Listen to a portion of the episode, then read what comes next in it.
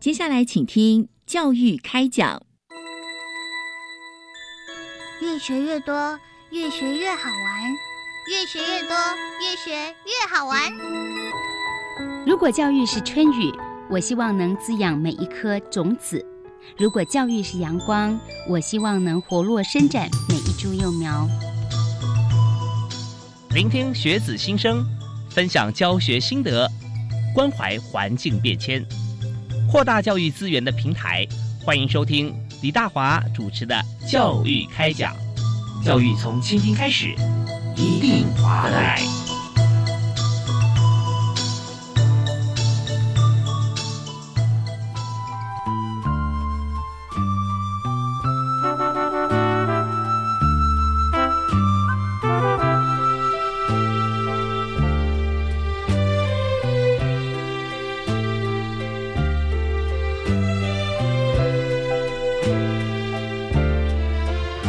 各位教育电台亲爱的网友，还有我们的听众朋友，大家好，我是教育开讲的节目主持人李大华。我们在今天呢，特别在中午为大家做一个直播的教育开讲的节目。那我们今天讲的教育呢，每次我们都有教育趋势的话题，今天讲的是健康啊，教育的健康话题。所以怎么样能够让我们未来啊，未来不只是自己的身体，包含未来的 maybe 人类哈，可以更健康。其实今天。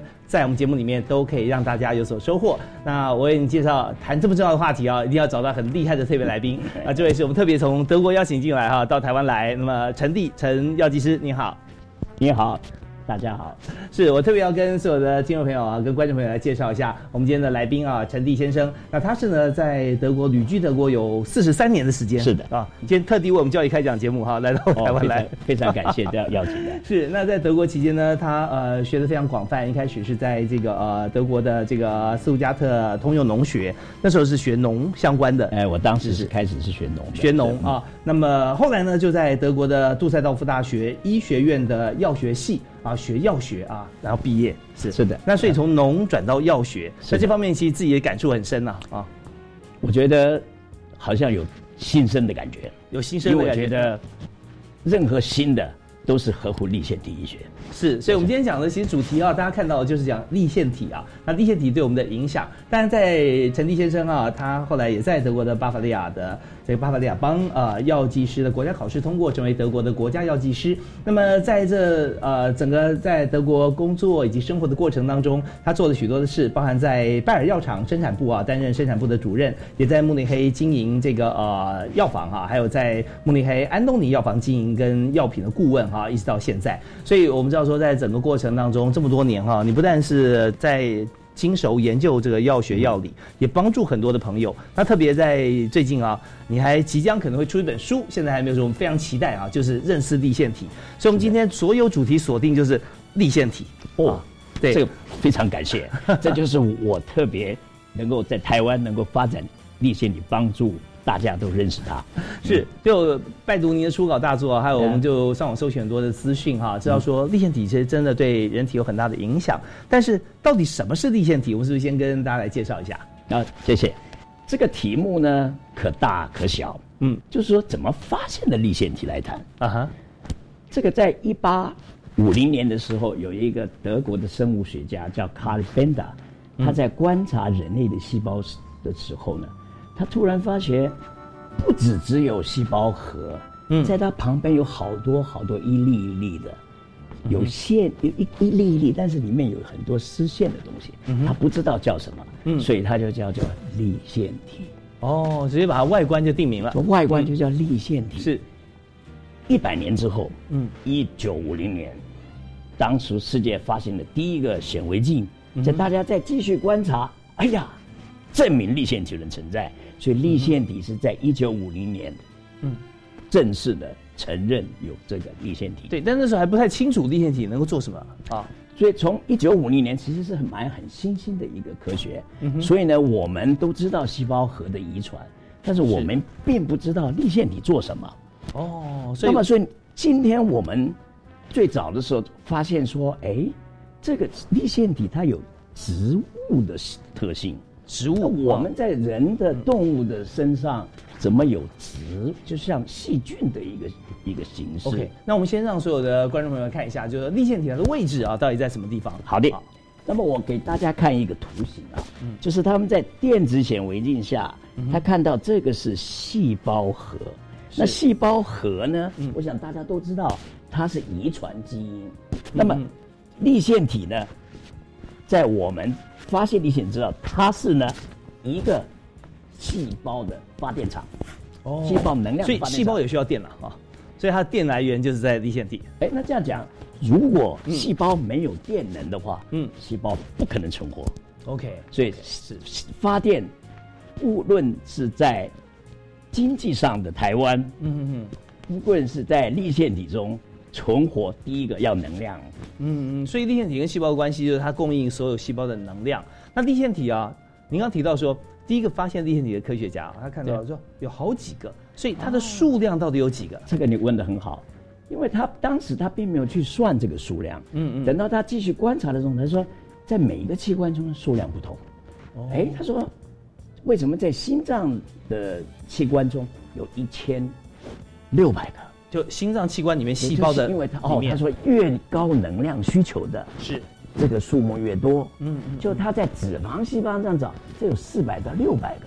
他说为什么脂肪这么少呢？那就表示说脂肪不需要很大的能量。嗯嗯嗯，对，我不知道大家是不是有一个问题，我们人体里面到底是哪一个细胞最需要有能量，也最最多的立腺体？那这个立腺体的数目到底有多少？所以我觉得这是一个非常值得深思的问题啊，因为因为大家想说哦，既然是要提供这个能量给细胞哈，你要提到心脏当然很重要吧？对。不过这样听言下之意，好像心脏并不是最多的，是吧？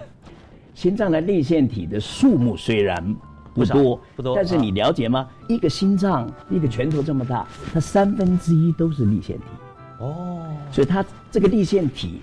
它在，如果你要用另外一个数字来谈的话，它是一克里面十分之一要一百毫克的立腺体。如果这个，因为我们的立腺体它要传播到血液里面，那么在血液里面也是很多的立腺体。所以，我刚刚我们两个问题还没回答呢。对，那到底这是什么细胞是最多的立腺？是最多立腺体。但我可以告诉各位，好，那个比我们心脏更重要，那个就是我们人类在这么长的遗传上。最重要的就是女人的卵子细胞，它的数目非常惊人，有十万个立腺体。哦，在女性卵子细胞里面，每一颗卵子里面都有有十万个立腺体。在卵子细胞还，它只有一半的核，它只有二十三个的染色体，因为它减半。是，可是它在附近的立腺体。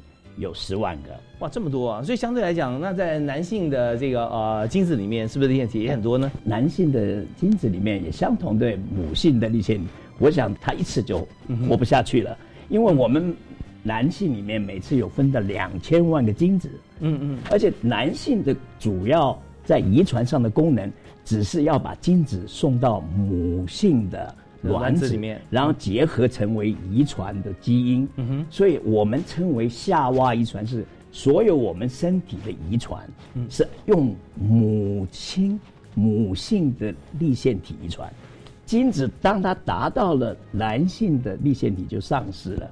如果我们从这一点来看，就非常有趣。我们可以从我们每一个人的这个立腺体的核中，呃，不是核找到。根源在立腺体的基因里面可以找到我们人类的起源是在十四万七千年前在非洲的起源。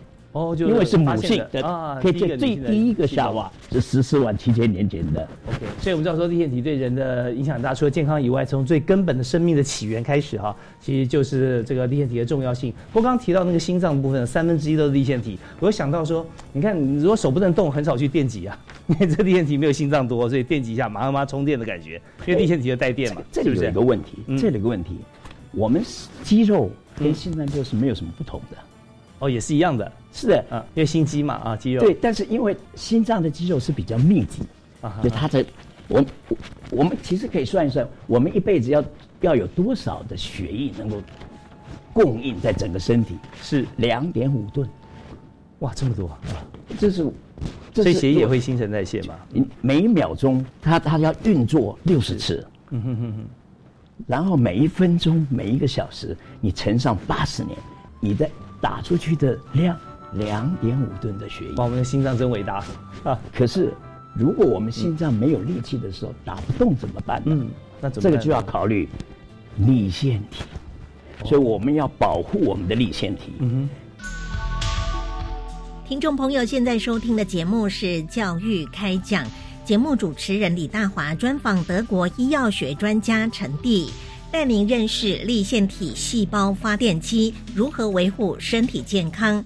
刚刚收听的是脸书直播现场收音，也欢迎大家上教育电台生动全世界粉丝专业收看更详细的影音内容。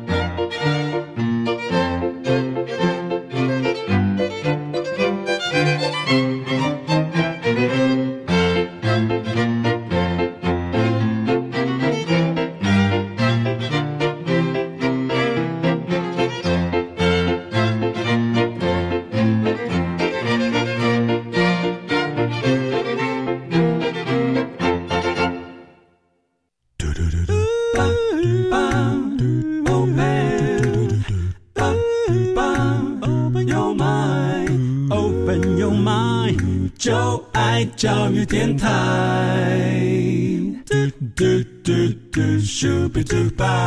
对，如何保护立腺体，让它一直充满着能量，能够帮我们来充电呢？这个问题又出来了，因为立腺体是靠什么来有供给能量？嗯，刚刚我们的题目是这个立腺体啊，它是发电机，是，但是我们还没有提出，它不单单只是发电机，这个立腺体呢，它还有一个三大功能，第一个。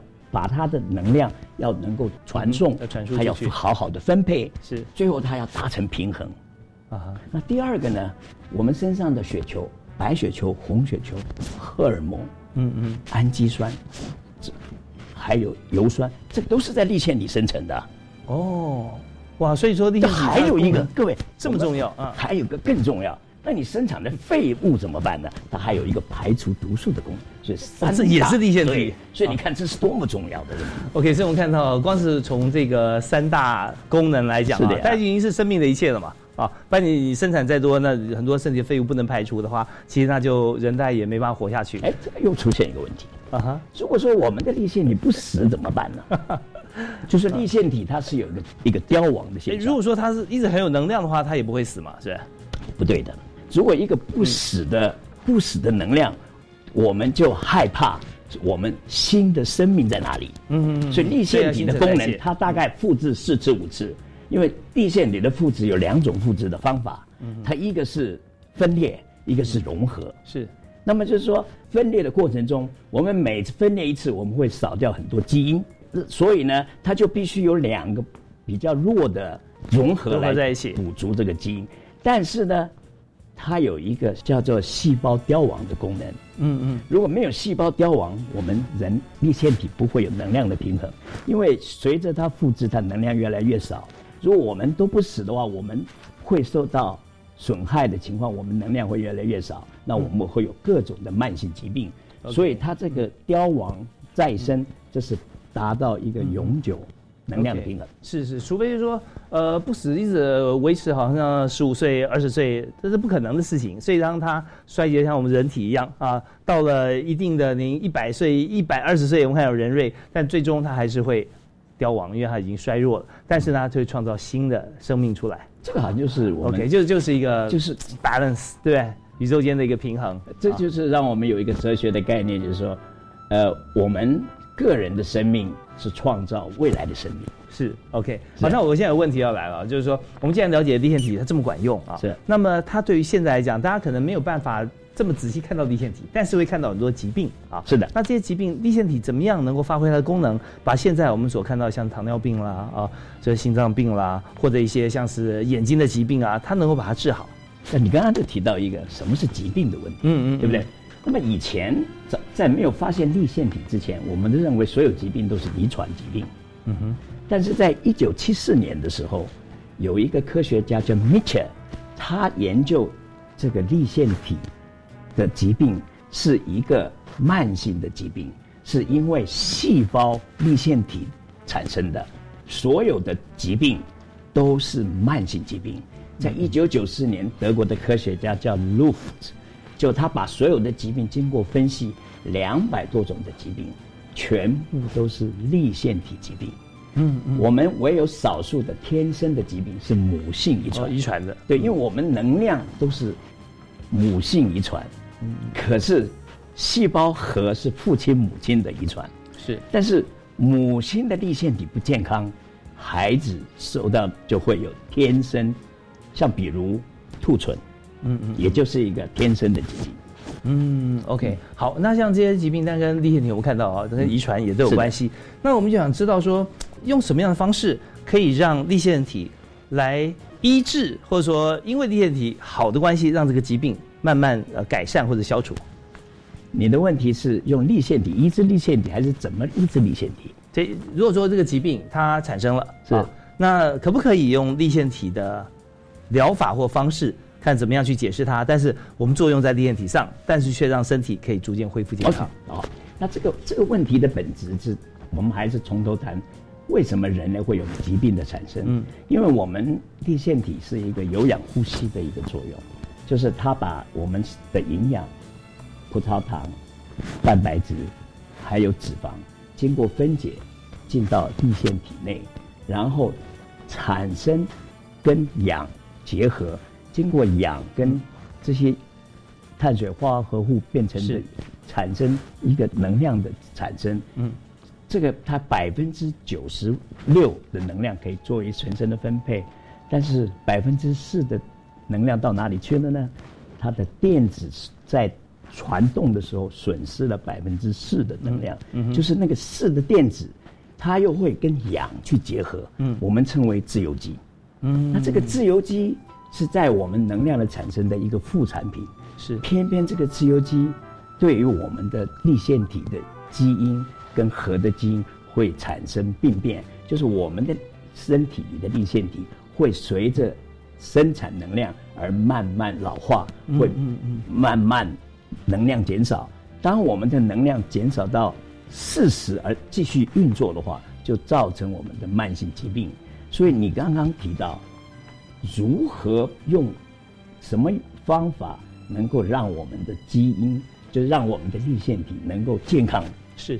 那这个就是我们今天要提的这个立腺体的物质，嗯，因为立腺体在二十亿年前，它就是用这种物质生活的，嗯哼，这哪些？你是不是我们要提提哪些物质呢？是矿物质，嗯哼，微量元素，维他命 B complex，嗯哼，抗氧化剂，跟它的细胞膜的 three omega 不饱和油酸，所以这五大物质是构成立腺体的。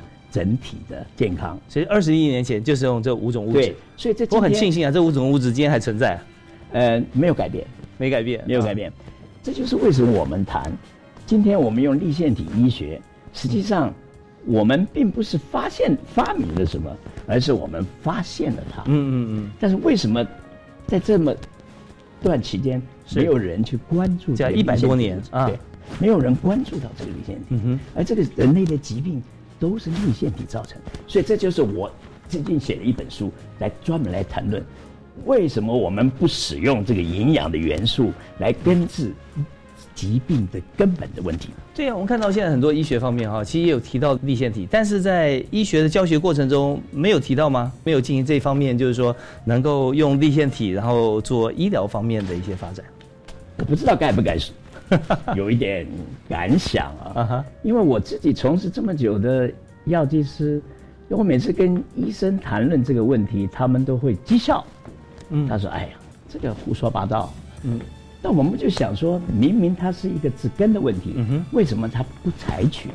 嗯，后来我发现，因为我们大家对立腺体医学知知识太少，嗯，但在医学院里面呢，医生只是治那个现象，是症状，症状，他并不研究根本。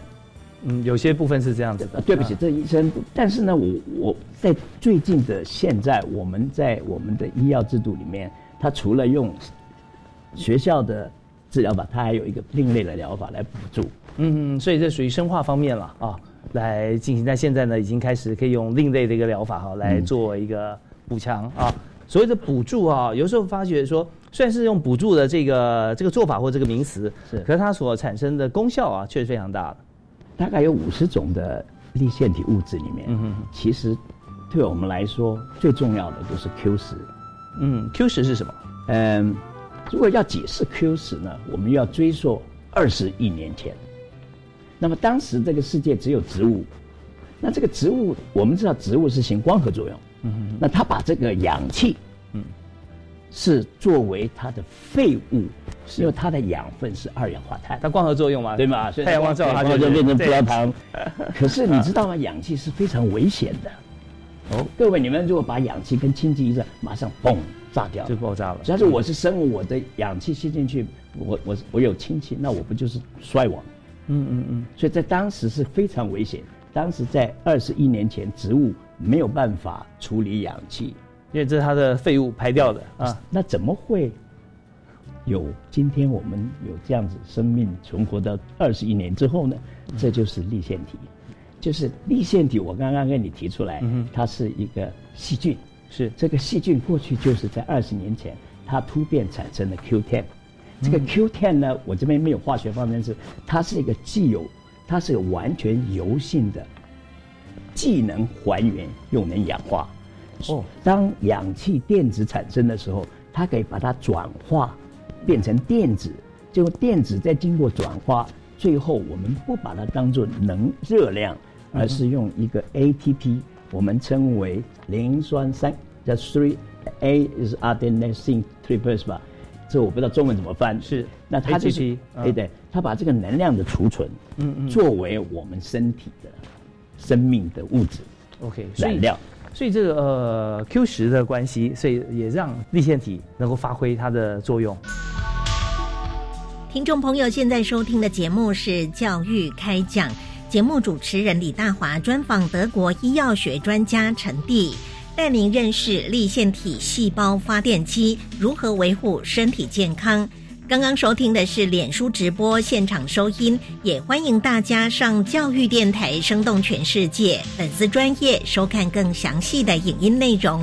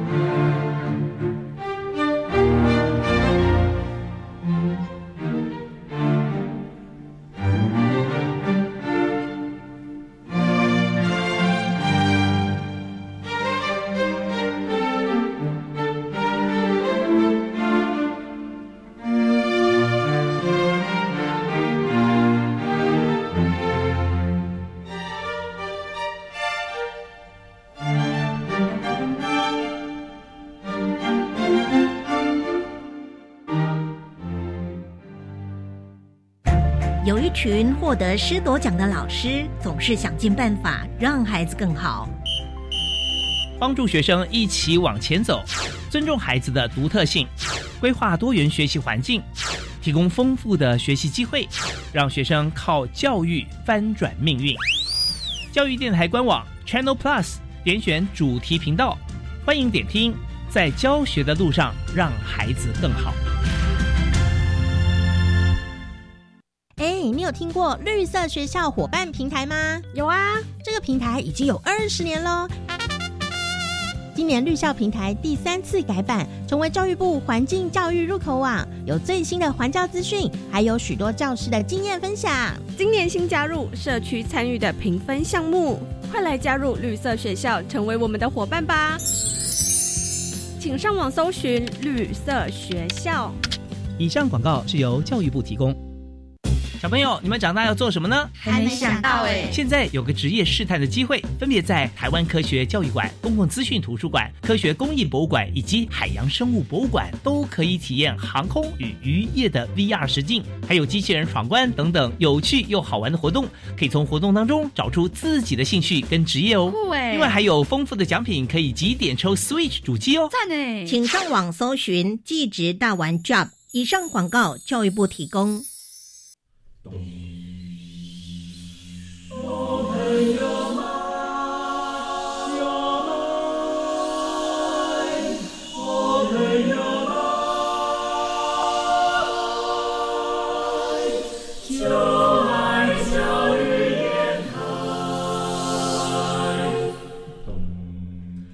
们是台北室内合唱团，您现在收听的是教育广播电台。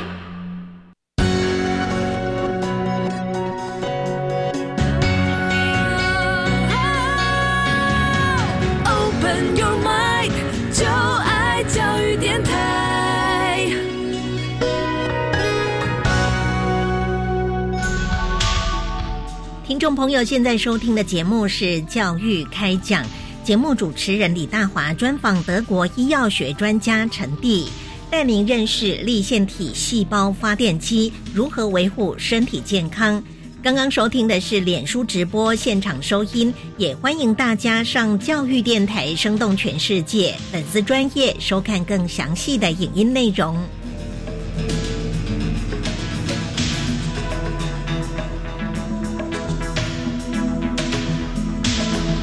果我们了解到这个立腺体的功能，主要是谈它的有氧呼吸作用。嗯嗯嗯。因为有氧呼吸就是我们吸，刚刚我们说植物不一样，植物是二氧化碳排了废物氧气，结果我们人人类是吸了氧气，需要氧气排出二氧化碳。我们不能生产葡萄糖，嗯，我们也不能生产，结果我们是从外来的营养把它转换成能量。嗯所以呢，这个 Q 十是开动能量的钥匙。嗯。如果没有 Q 十的话，氧气不可能转换成 ATP，所以它是整个所有立腺体的最重要的一个物质。好，那这样的话，呃，对于我们的身体健康，要怎么样让它产生连接？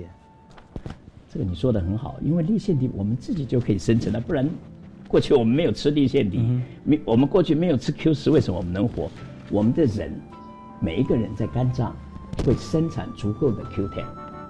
那这个 Q10 呢？它经过血液传到身体各处，嗯，所以我们称 Q10，我们叫 Uber Uberquinol，说 Uber 这个 Uber 到处都有它，嗯哼，那它本身既能还原又能氧化，所以这个 Q10 是自己就可以生成。那你这样说，如果我的一直生产够的话，我怎么会生病呢？对啊，这样自己每个人都都很健康吗？哎，这个这个上帝给我们直到四十岁足够，四十岁以后我们的。这个年龄还是有关系，嗯，或者是你有不健不良的嗜好，或者是你消耗的很多。一般在四十岁以后，我们生产的 Q10 不够，在自然界哪里有 Q10 呢？如果说你从 Q10，你可以从这个沙丁鱼里面，嗯哼，但是那我天天吃沙丁鱼就可以了。可是你知道，你一天足够的 Q10 要吃六公斤、七公斤，没有人那天吃六公斤、七公斤 Q10，所以我们现在的 Q10。大部分是用酵母，酵母发酵，嗯，然后呢，因为酵母产生的不是 Q10，它可能它那个键除了有七、有八、有九、有十，那他用电就用 chromography 用水分法，然后它只精炼出 Q10。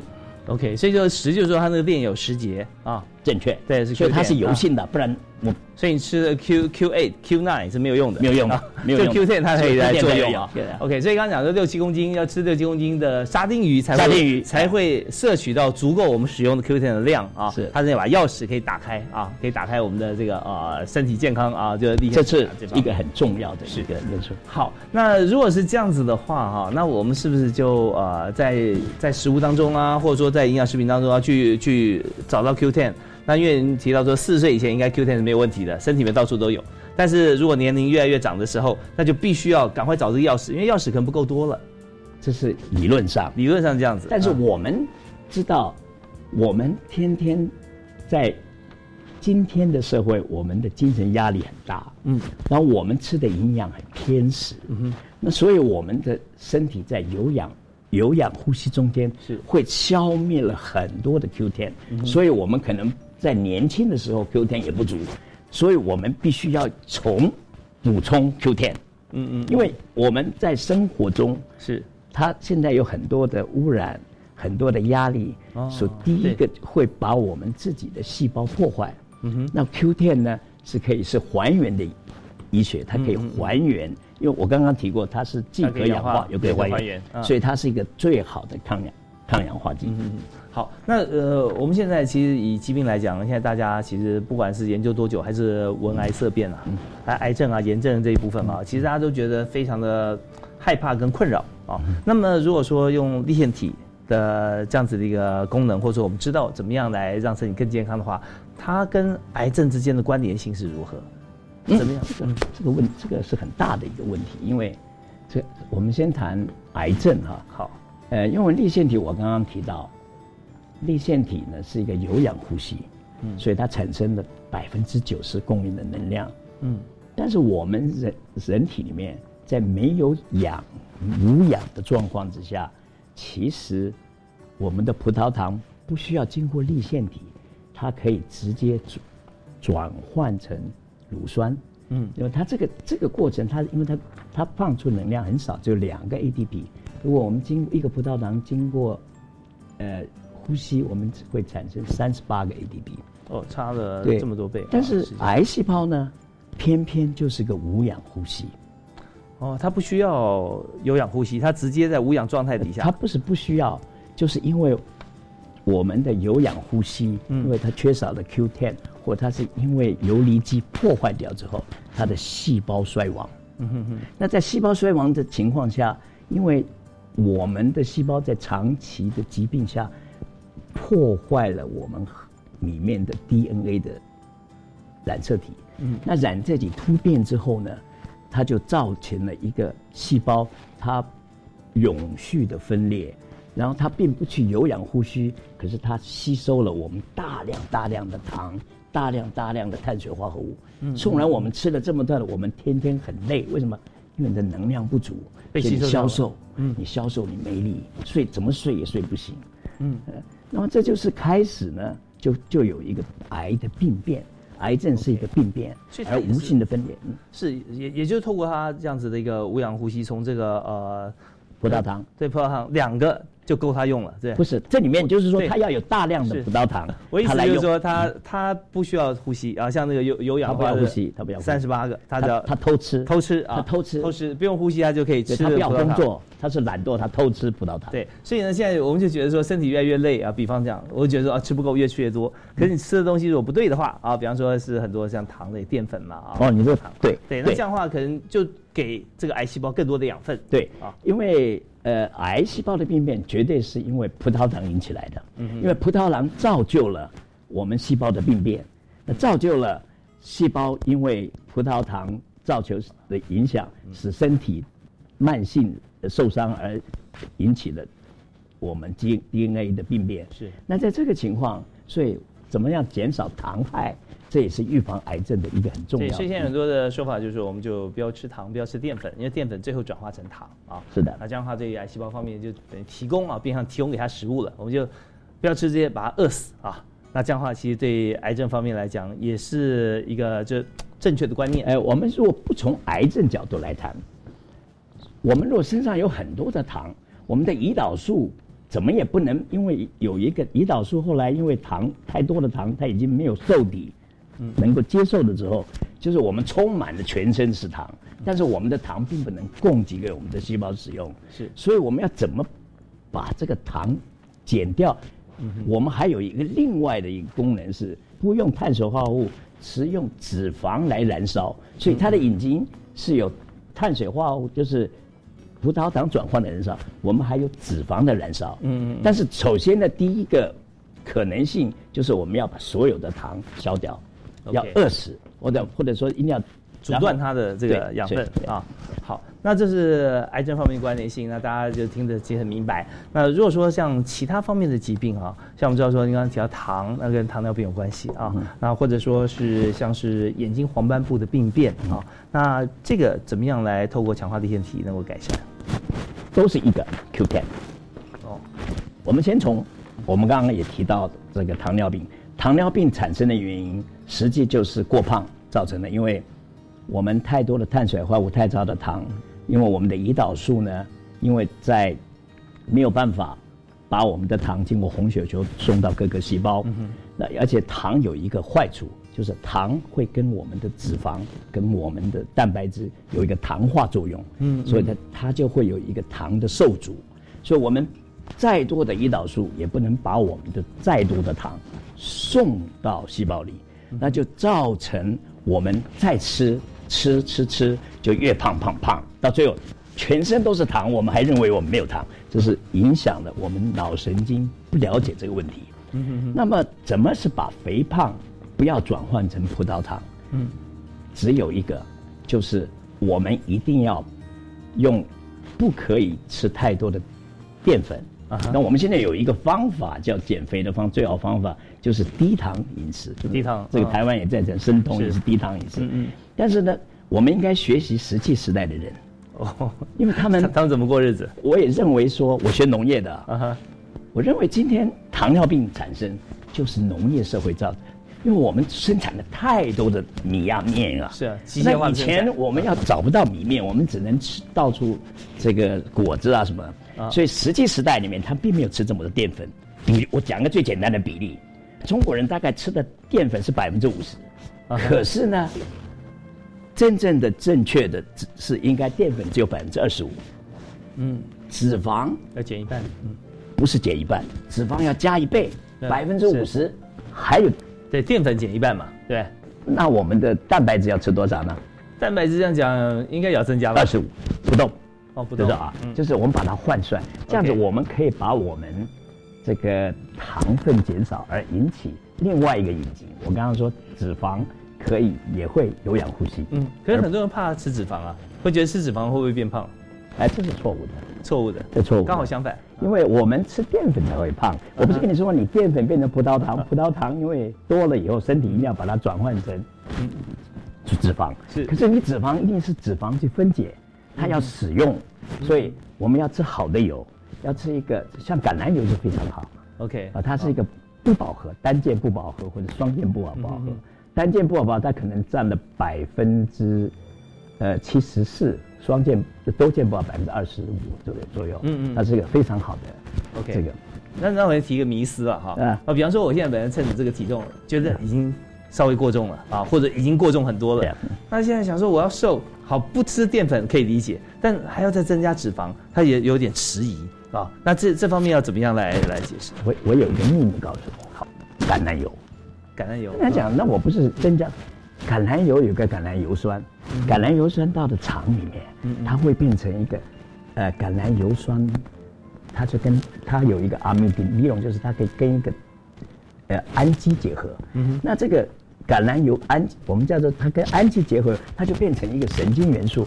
它到了脑神经，它就可以抑制你的挨饿。嗯哼，因为我们饿是因为我们身体里面缺少了葡萄糖，所以它会叫赶快吃，赶快吃。嗯嗯。可是你如果吃了橄榄油，到了身体，他说我现在吃饱了，所以你就是不会有饥饿的感觉。嗯嗯嗯。所以橄榄油可以减肥。是 OK，好，橄榄油哈，这脂肪部分用橄榄油而且橄榄油代替。对，橄榄油有一个，我们认为是为什么地中海饮食到今天是个非常好，因为橄榄油呢，它是唯一的一个不饱和脂肪油，可以不经过分解，直接进入到我们细胞立腺体里面，能够还原氧化、抗氧化的功能。所以橄榄油本身就是一个非常好的。OK，所以这橄榄油可以直接提供立腺体，真的，是的。所以，所以我们橄榄油是一个好的立腺体的。好啊，那但是我们今天这个节目时间关系啊，很多要想提啊，我我们再提一个哈，就是说，人重视说心脏，心脏因为很强的话，我们身体就很健康啊，血液循环快速。你说一辈子要打多少顿的血哈啊？那另外有也有人重视说，我觉得脑筋要很重要。脑力要好，因为现在很多做 office 办公室里面都靠头脑思考啊。那脑部方面哈，我看到您的著作也是，脑部跟肠是很有关系的啊。他们的关联性是什么？甚至用常识来思考，让人很难理解。我们都认为说，我们的脑下垂体所产生的这些荷尔蒙，所有的荷尔蒙是脑子生成的，这是错误的。嗯我刚刚说，我们的荷尔蒙是在立腺体里。生成的，我们的肠子大概有七公尺长，三百五十平方公尺这么长。那在这里面的神经，它的神经细胞有一亿颗，一亿个。那所以说，这个我们所有神经的元素、荷尔蒙是在肠子里生成的。所以，情绪的产生是肠子在想，然后他把这个信息告诉的脑，所以肠跟脑实际是一体的。然后我们心情不好，就我们产生的焦虑、产生的不安、产生的恐惧，它不是到肠子里，它是到了消化器官，所以它到了肝脏，它到了心脏，所以它，但它给了什么消息呢？那就是抗，就是我们所谓的是游离基。那这个游离基会破坏我们的内脏。嗯哼哼。所以你的问题就是提出，我要脑筋要好，嗯，就要肠子好啊。OK，那肠子要好，那是不是要改变脑筋要好？嗯嗯嗯。那么为什么呢？就为什么说肠子可以改变脑筋呢？那就是说，因为我们知道，如果你了解立腺体医学，你多吃一点维他命 C，不要白天吃，你要晚上睡眠吃这个抗氧化剂，因为产生所有的腺体是完全是维他命 C 参与的。嗯。但是我们。吃的维他命 C 超过一百五十个 milligram，它就被我们排除是没有效的哦。只要一一百以内是可以被吸收的，多的话它就。请问你睡觉之前你你吃的，一千 milligram 是没有效的，真的九百是排掉的。所以这在我们立腺体医学里面谈到，我们一定要吃长效型的维他命 C，五百个 milligram 是睡前吃，让它慢慢到两三点钟呢，它可以生产我们重要的。荷尔蒙，这个荷尔蒙你刚刚说这里面也有愉快的荷尔蒙，嗯嗯嗯，OK，所以说这这方面吃维他命啊也也是有学问的啊。对，呃，睡觉前一个小时啊。还有你的问题是要聪明，是那怎么人才聪明？那这个问题啊，你我我刚我现在想起来，你我的了解是，我们的脑是油性的，是由百分之四十的 DHA 组成的，嗯嗯，所以你要脑子聪明，你要多吃属于 omega 二。OK，植物的没有用，一定要是深海鱼油，所以这个要使脑筋有活力、有聪明。为什么人需要这么聪明的脑子呢？那就跟立腺体有极大的关系。因为我们脑子一点百分之二十的重量，哎，我们脑子是百分之二，但是我们所需要的能量，你知道多少吗？十倍，二十 percent。哦，百分之二十，就是如果你的能量百分之二十带到脑子里面去。如果我们身身上没有足够能量，我们就不会聪明。聪明唯一的条件，立腺体的能量。OK。听众朋友，现在收听的节目是《教育开讲》，节目主持人李大华专访德国医药学专家陈蒂，带您认识立腺体细胞发电机如何维护身体健康。刚刚收听的是脸书直播现场收音，也欢迎大家上教育电台生动全世界粉丝专业收看更详细的影音内容。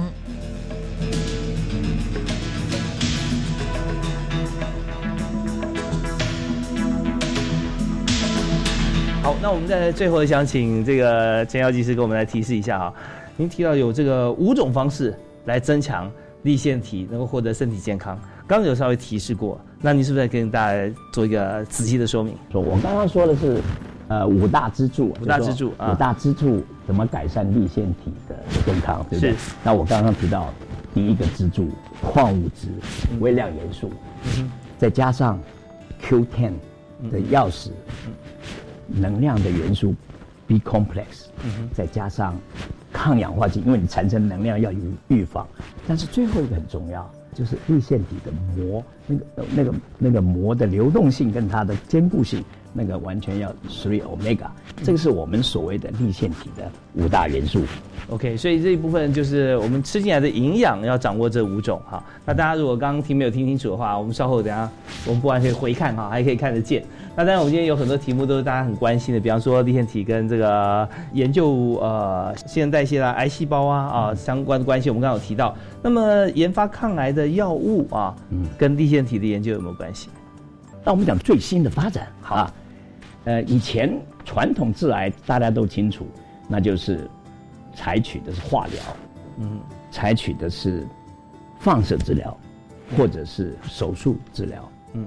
那这个过去这种方法呢，好像经过这样治疗结果呢，癌是会转移的，是，所以它只是暂时，以后还是会转移。二零零九年，因为它有一派理论是说，这个癌细胞为什么能够长久永永续的活命，那是因为在癌细胞的端粒不会缩短，端粒是在。我们的染色体里最后的一个最后一节，最后一节，它每分裂一次会短一节。可是癌细胞呢，它特别有一个酶叫做端粒酶，就是它它不会缩短，它一直长。